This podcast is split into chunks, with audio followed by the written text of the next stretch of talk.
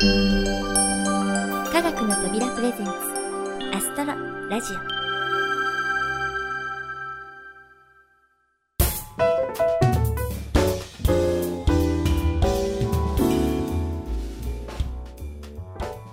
皆さんこんにちは土屋ゆ子です。なんとなく過ごしやすい日が増えてきてもう秋も近いのかななんて思うようになりましたね。今年はどこも天候不順のようで東京では未だに35度を超える猛暑日を記録していないんですって。あんまりね暑いのも嫌ですけれどもでもあのうだるような暑さがないっていうのもちょっと物足りないかななんて贅沢なことを思ったりしています。そしてね何よりも困るのが新型インフルエンザです。この真夏にインフルエンザが流行るなんてもうどうなってしまってるんだろうって感じですよね。皆さんも手洗いとうがいはお忘れなく。さて前回もお伝えしましたが9月12日には山梨県立科学館で星の歌コンサートが行われます。私もね今からすごく楽しみにしているんですけれどもここでもう一つコンサートのお知らせです。なんと山梨県立科学館のコンサートの4日後9月16日の水曜日に東京は池袋サンシャインシティにあるコニカミノルタプラネタリウム満点で星の歌コンサートの特別版が上映されることになりました。パチパチパチパチ。このコンサートどこが特別版かというと第1回東京国際科学フェスティバルの参加イベントなんです。この東京国際科学フェスティバルとは9月12日から27日まで国立天文台のある三鷹市を中心とした都内全域で行われる国際的な科学のお祭りなんです。講演会あり特別展示ありそして実験教室やサイエンスカフェなど盛りだくさん。詳しくは東京国際科学フェスティバルで検索してみてください。様々なイベントが皆さんをお待ちしています。そしてもう一つの特別はメインボーカルに素晴らしいゲストをお迎えすること。そのゲストとは女性アカペラグループアンサンブルプラネタのメンバーである池城よし子さんです。詳細はまた番組の最後にお知らせしますけれどもこの満点特別版もちろん私も参加させていただきます。ボーカルはね池城さんにお任せだから少し気が楽かななんてそんな風に思っていたら私はさらに重要な役割だと脅かされていて うんまたまた今から緊張しています。でもね皆さんに素敵な時間を過ごしていただけるよう頑張っていますのでお時間がありましたら是非ご来場くださいね。それではお待たせしました。あゆこのサイエンスバーのコーナーです。イベントやスペシャル続きでなかなかお話が進まずごめんなさい。今回からようやく通常モードに復帰しそうですけれども果たしてどうなるでしょうか？それではどうぞ。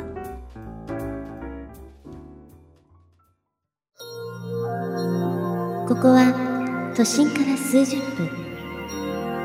武蔵野の面影が色濃く残る三鷹の森あたり。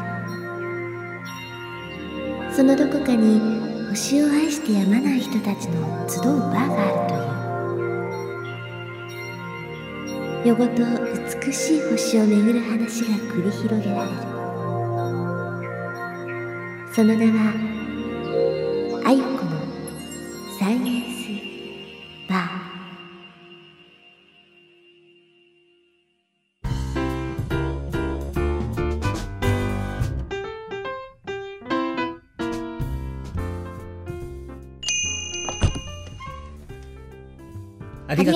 ました。さて、そろそろご予約のお客様がいらっしゃる頃かしら。メートルディさん、今日のご予約はどうなってますか？はい。本日は、明石の星博士様と、東京は葛飾区郷土と天文の博物館から、新井達之様のご予約をいただいております。まあ、新井さんは私も面識があるんですよ。相変わらずご活躍のようですね。はい。何でも今、大変なビッグプロジェクトを進めていらっしゃるんだとか。ああ、それは楽しみですね。あ、いらっしゃったようですよ。いらっしゃいませ。ようこそあゆこのサイエンスバーへ。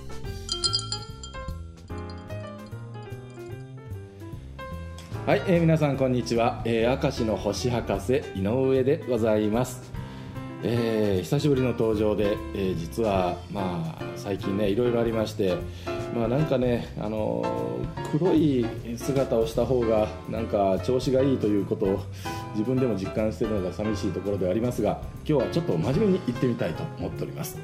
プラネタリウムの未来について考えてみようと。実はですねプラネタリウムって言いますと皆さんね夜空で星を見るっていう印象をお持ちだと思うんですがその機械っていうのが最近はどんどん変わっています。その中でもデジタルプラネタリウムという新しい流れが来てるんですね。この新しい流れデジタルプラネタリウムのことを語らせると日本でこの人の右に出る人はいないという左には5万と人がいるという、まあ、よくわからない話ですがとにかくこの世界の第一人者であります方をゲストに迎えております。葛飾区郷土と天文の博物館の学芸員新井達之さん通称たつたつさんです。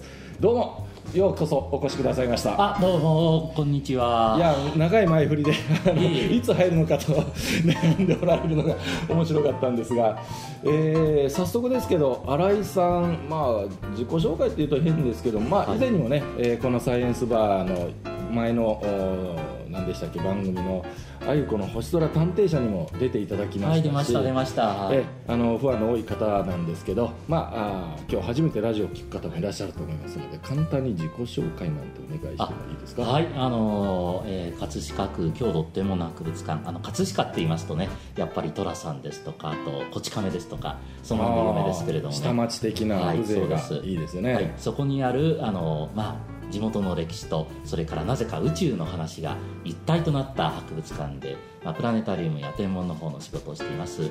あの新井と言います。どうぞよろしくお願いします。いやもう本当引っ張りだこですね。なんか世界中飛んでるみたいで、はいあのこの間もちょっとねハワイから戻ってきました。ハワイ、ハワイいいですね。いやフラダンスするんですか？いや全然もうでも、はい。あ新井さん音楽も結構されると聞いね、はいあのまあねあの多少はしますけれどもね。いやー本当幅広い方なんですけども、いえいえはい。その新井さんがデジタルプラネタリウムの第一人者ということでもうこれは日本中天文関係者に聞くとですねまず新井さんの名前が浮かぶんじゃない本か当ですか？いやあの私はそう思ってるんですけどね。あありがとうござはいます、い、いやもうこれね本当にね今日ラジオ聞いてる方にはねぜひ、えー皆さんにね紹介したいっていう、まあ、お話があるんですけどもデジタルプラネタリウム、はい。これ、えーどういうものか、まあ、簡単に言うの難しいかもしれませんけど、ええ。ご説明いただけますか、はい、あのーこれまでのプラネタリウムって言いますとね例えば皆さんのイメージだと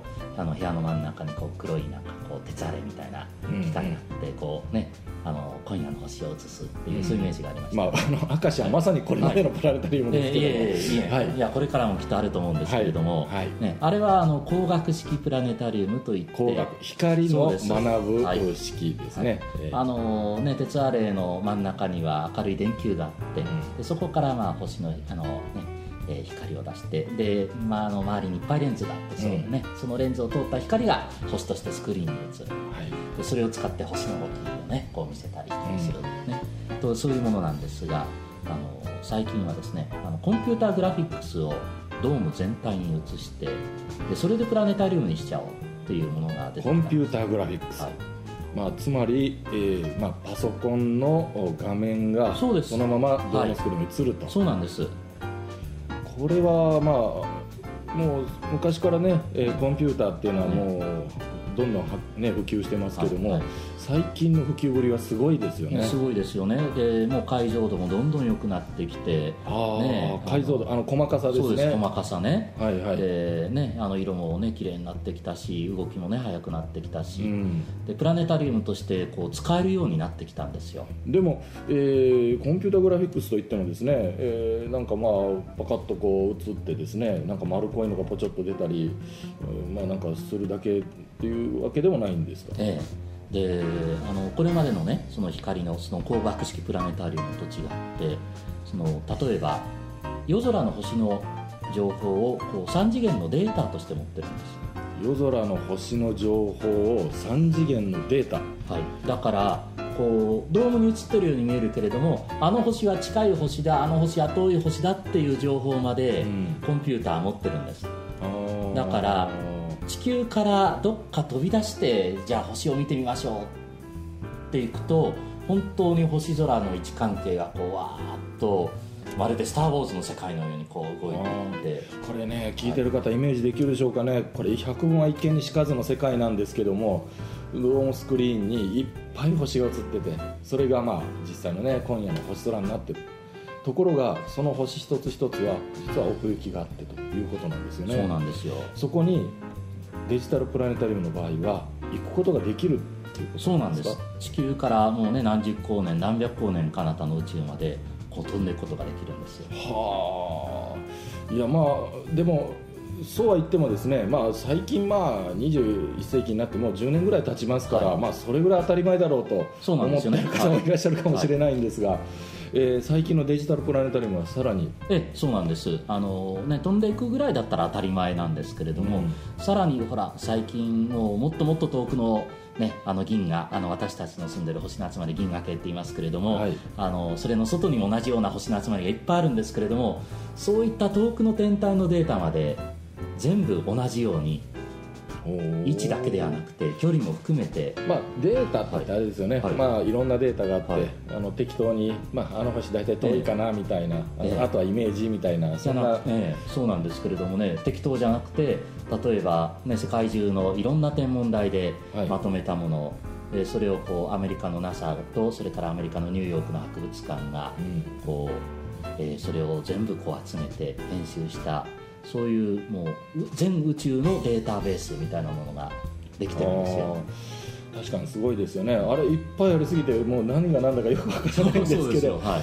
えーっとその今デジタルプラネタリウムっていうと、その最新の、はい。おそれぞれの星のデータも、すべて反映をそうなんです。だから例えばねあの何十光年何百光年彼方行ってもやっぱり銀河系の中なんですけれども、はい。その銀河系の外を飛び出したら何が見えるかっていうのまで表現できちゃうんですね。おー。いや誰も見たことないくせにそうです。それを見ることができるそうなんです。あで今人間は137億光年彼方までこう、ね、観測してますから、ーうん。まあ、我々が、まあ、知っている137億光年彼方までこう飛んでいくことができる。まあ、まさにそれは神の視点だそうですね。ということですね、えーじゃあそんな、まあ、素晴らしいデジタルプラネタリウムを、えー葛飾のプラネタリウムには今入ってると。ええそうなんですよ。いうことね。はい。えっ、と何でしたっけ？えっ、とちょっとマニアックな話ですけど、はい。なんていう機械でしたっけ、はい、あのデジタルスカイ2という、デジタルスカイ2、はい、デジタルスカイ2、はい。まあ、デジタルスカイ1もあったわけですね。あワンもあった。1よりもよくなってはい、そうです。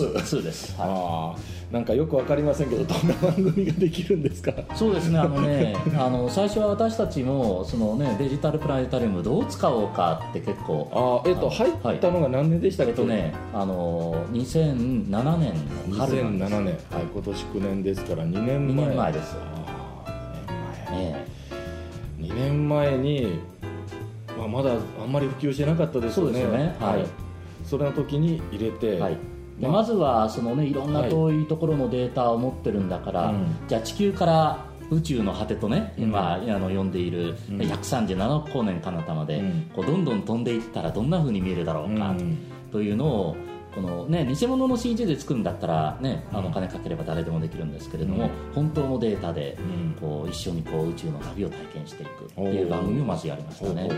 それはね、えー昨年のね夏に明石でもねちょっとまあやったんですけどね、、はいやーあのもうやっぱりああの葛飾から宇宙の果てでしたよね、はいそうですね。あの明石今ね明石から宇宙の果て、はい。あの葛飾のから遅れること1年半後ぐらいに ちょこっとやってみたんですが、えいやあれはね天文学にとっては永遠の、まあ、定番というかですね。ですねあの人類の共通の、はい。まあ、知的財は産い。ですよね、えまあでも葛飾ではバーッといけると、えはい他に何かあるんですか？そうですね、あのー実はデジタルプラネタリウムのデータの中には目に見えないもの例えばあの電宇宙からやってくる電波を出す天体だとかあとやっぱりこう、ね、赤外線とか紫外線とか X 線とかガンマ線とかこういうね目に見えない、はいえーものをねいろいろ出してる天体があるんですよ。はい。そういうものがどの辺にあるのかっていう情報も持ってる 目に見えないからええやんかと、まあ、思う節もあるでしょうが、ええ。これが実は非常に重要なんですね。重要なんですね、はい。例えば電波っていうのは宇宙からは例えば星がこう、ね、生まれそうなこうガスからこう、ねいっぱい来てるんですけれども、見えないわけですよ。うん。でもデジタルプラネタリウムでこうとこうさ操作するとそこが輝き出す。ああの辺で星が生まれてるんだっていうのが見えてきてびっくりするんですね。これね案外研究者が見たらいいですよね、え。なんかこうあた新しいインスピレーションが湧くかもしれないですよね。そうですよねあと一般の人がもしも、ねおもしに興味を持っていただくのはね、うん。X 線とか X 線ってねレントゲン写真ですか？ら宇宙から X 線ってねあのいろんなとこから出すんですけど、一番有名なところではブラックホールから。ブラックホール。来ました、はいまあ、小学生の質問三大定番の一つ、はい。ブラックホール。ブラックホールからも X 線が飛んでくんですよ。でだからさ宇宙のどの辺から X 線が出てくるでしょうかってやるとああの辺にブラックホールがありますね。というのが分かっちゃうんです。あのこれねよくある質問なんですけど、ブラックホールって何でも吸い込むのになんで X 線は出てくるんですかというねねありますけど。はい。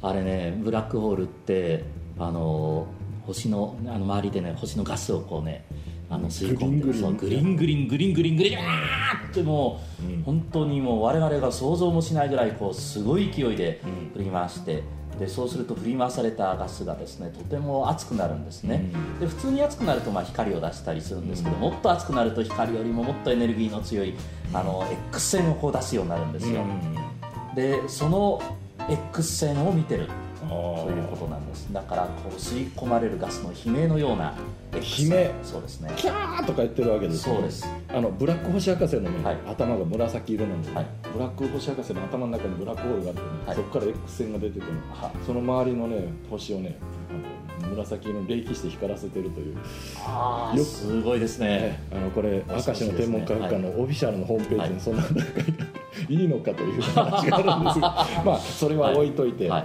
えーデジタルの話に戻りますが、じゃあ見えないものも見えることができる。はい。それを生かした番組を。えあの作ったこともありますよ、でじゃあまあ見えないものも見えるし、はい。宇宙の果てにも行けるし、はい。はいえーまあ他に何かあるんですか？あそうですね。例えば太陽系の中だって、うん。あの普通のプラネタリウムだと映せるのってこう太陽月と惑星だけじゃないですか、うん。でも例えばほら火星と木星の間にね小さい惑星って書くんですけど小惑星っていうね。あ小学生じゃなくてね小惑星。そうですよ。あの小惑星がいっぱいあって、うん。でねあのそれも表現でしできてさらにその中にバーッと飛んでいくこともできるであとほら昔冥王星ってありましたよね。今もあるんですけど。そう。昔あったとつい言ってしまうんですが、ね。うん。あの冥王星って結局あの海王星の外を回ってる、ね、たくさんの小さな天体の仲間だっていうことにだんだんなってきたんですけど、じゃあ冥王星の仲間であるその、ね、最近見つかってる、ね、小さな天体ってどんなのがあるのかそれもパッと映せるんですよ。おだから太陽系のいろんな天体惑星以外の天体も映せますし、ね、もし新しいデータが入ってくれば、ね、それをこう、ね、こう追加することができる。ん。まあつまり今この最新の宇宙の姿を私たちに分かりやすく見せてくれると、そうです。ねうまくまとめましたいねでそれを使って私が感心しているのは、新井さんが、まあ、実際にこうスクリプトといってですね、まあ、プログラミングをされてるわけですね、でもそれをただプログラムをして番組作るだけではなくって私が感心しているのはねコンサートイベントとかはい。そういうところに生かしてるところがええすごいなって思ってるんですが、ね実は、えー、あゆあゆ、はい。ね、土屋あゆ子さんもこの新井さんの毒牙にかかったわけじゃないんだけど。も 何言ってんですか。いやつまりこの素晴らしいこのデジタルの演出のもとで歌を歌われたそうなんですよ。これどんな雰囲気だったんですか？えーとね、これはあの、まあ、大きなテーマは、ね「星の一生」なんですけれども、星の一生、ええ。でそれとねあのアイアイのねうん語りがこう絡んでくるわけなんですよ。はで、まあ、その辺はねこうパッとお話ししてもよくわかんないと思うんですけれども、うん。あのアイアイがこう恋人とね語り合っている。その話が実は星の一生とつながっていてでそれにこうリンクするようにこうプラネタリウムでこう、ね、例えば星の生まれてるところにこう飛んでいくだとかあるいは星の最後の、ね、姿をこう見るだとかあるいは再びこう新しい星が生まれてるところっていう話がこのアイアイの語りとねこうリンクしている。ほう、えー、これが今年の2月そうバレンタインデーの夜にねやったんですよ。いいなそうですか。で、えー、その時なんか思い出深いエピソードとかはなかったんですか、なんかこうあこれはもう一生忘れられない思い出だなみたいな。そうですね。一つはねやっぱりねこうアイアイさんのね語りでね私ねこう泣きそうになりましたね。もう洗いの目に涙。そうです。もうデジタルな星の下でねこうとっても切ないセリフをね言った時のね本当に。いやそうですか、うん、いやそのセリフはじゃあれですね。そのコンサートをご覧になった方は、はい、今もああのことだなと分かるわけですね。そうなんですよ。いや私はねそれ聞いてないので分かりませんがでも、え。ー、その人がいて、え。ー、その人が作り出したデジタルの世界がまた新しいなんか価値を生み出すっていうその瞬間ってたまらないですね。ええ、あの結局そのね、デジタルプラネタリウムっていうのは、うん、ね、その宇宙の、まあ、シミュレーターじゃないですか、うん、でそれをただシミュレーターとして見せるんだったら多分誰でもできると思うんですよ、うん、でそれを使ってそれこそもう自分もねハマっちゃったんですけれどもこう感動しちゃう、あの人をこう感動させるっていうことがあのできて初めてその、ね、プラネタリウムの作品になると思うんですよ。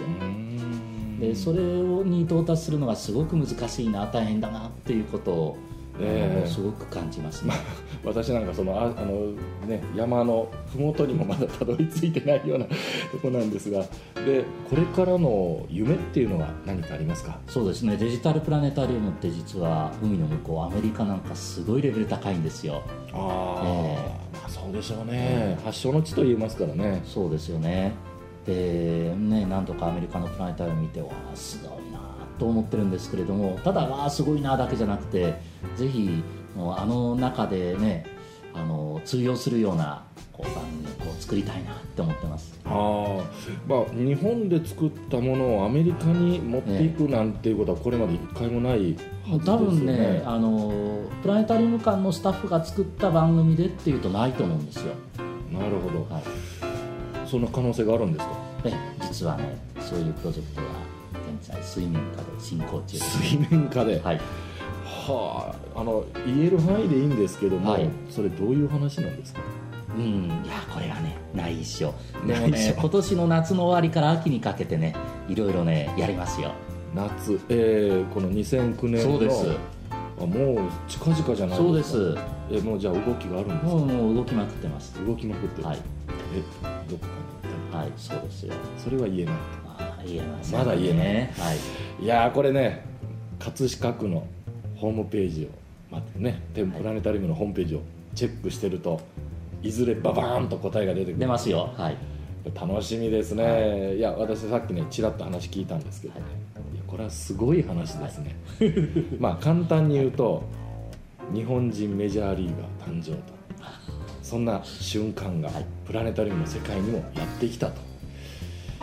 持ち上げすぎか？いやいやでも本当にねそれぐらいのね、えー、値打ちのあることをされてます。いやあのー、未来の話はねこれ本当にまた次回なんかチャンスがあったらぜひ教えてください。ぜひぜひ、はい、じゃあ今日は本当にどうもありがとうございました。ありがとうございました。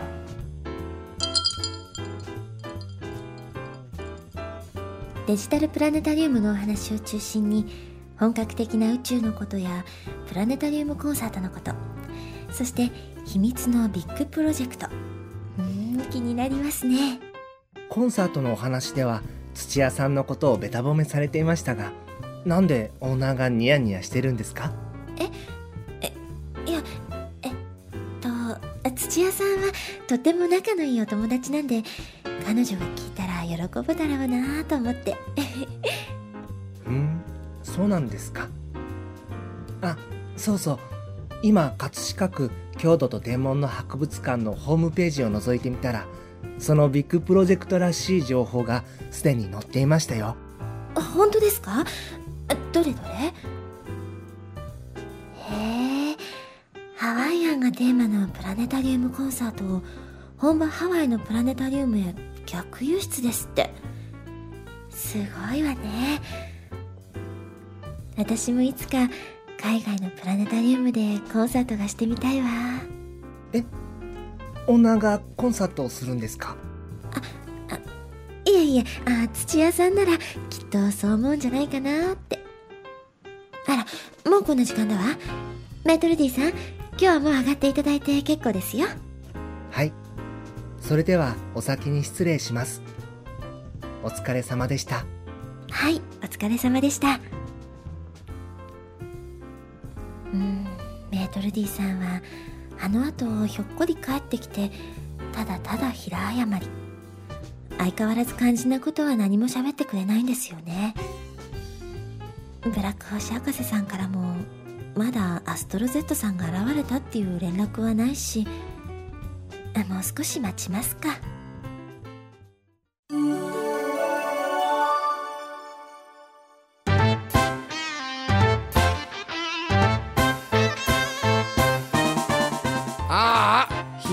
暇。暇お盆休みで知り合いの宇宙人はみんな自分の星に帰っておるしの。あのあとアストロ Z も現れんし全く暇じゃ。なんか面白いことは起こらんもんかの。うおなんじゃこれは。誰じゃ。危ないではないか。あ？なんじゃこりゃ。こりゃやぶみっていうやつじゃな。21世紀に随分古めかしいことをするやつがおるもんじゃな。何何？果たし状ブラック星博士殿。貴様との積年の因縁に終止符を打つべくここに雌雄を決しようではないか。私が負けたら潔く地球から去る。だがお前が負けたらおとなしく捕まるのだぞ。日時と場所は追って伝える。アストロ Z ほほう雲隠れしてこそこそやってると思ったらいきなり決闘の申し込みか。よかろうよかろう。わしが格の違いを見せつけてやろうではないか。おおそうじゃ。アストロ Z から連絡があったら土屋さんに教えるんじゃったな。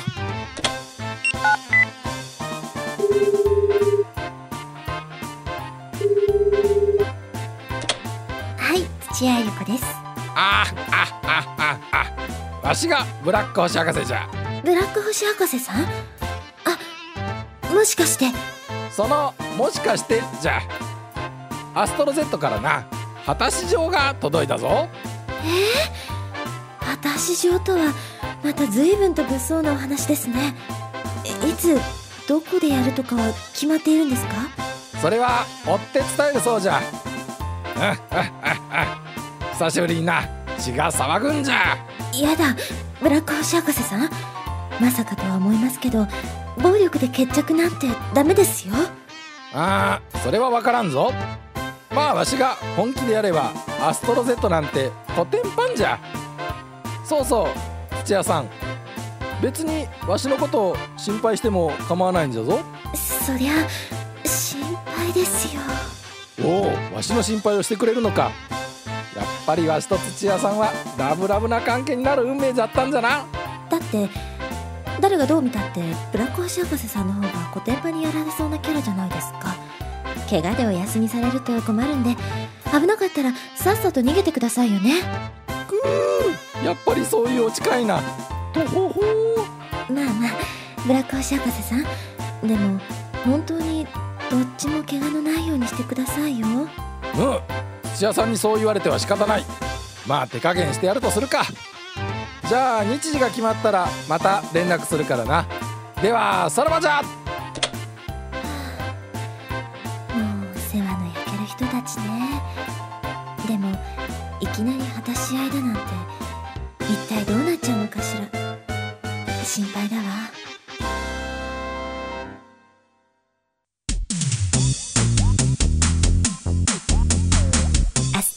ラジオ。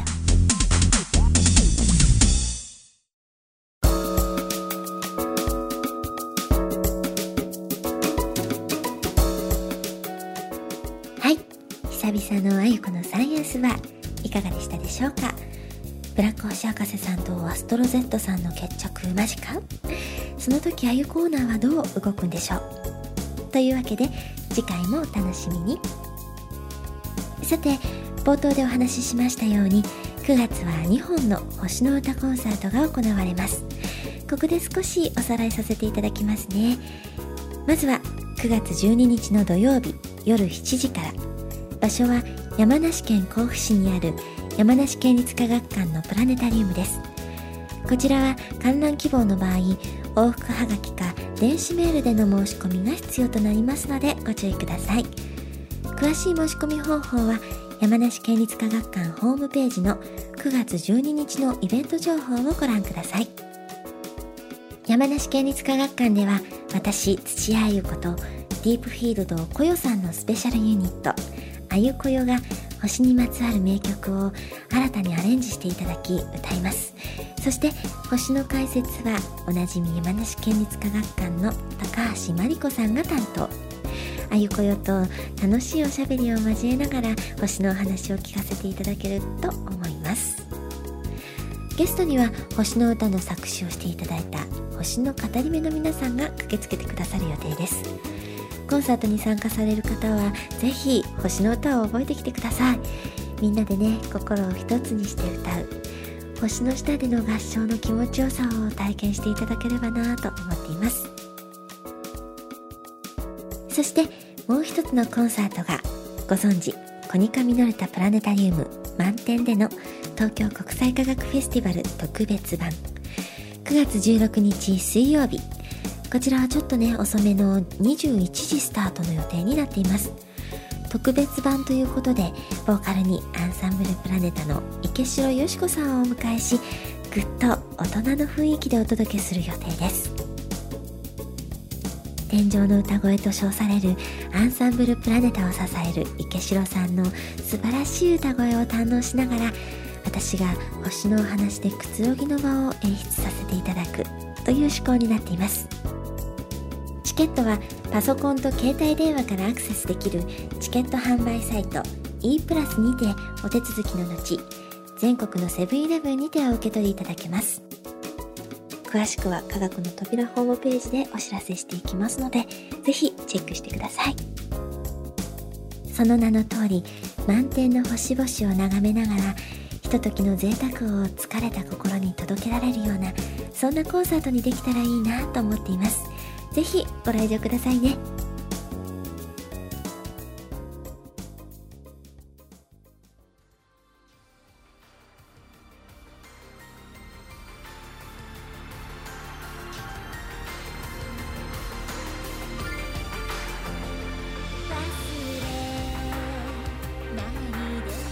けで9月には2つの星の歌コンサートをお届けするわけですけれどもさらにもう一つ星の歌コンサートとはまた別のコンサートのお知らせがあるんです。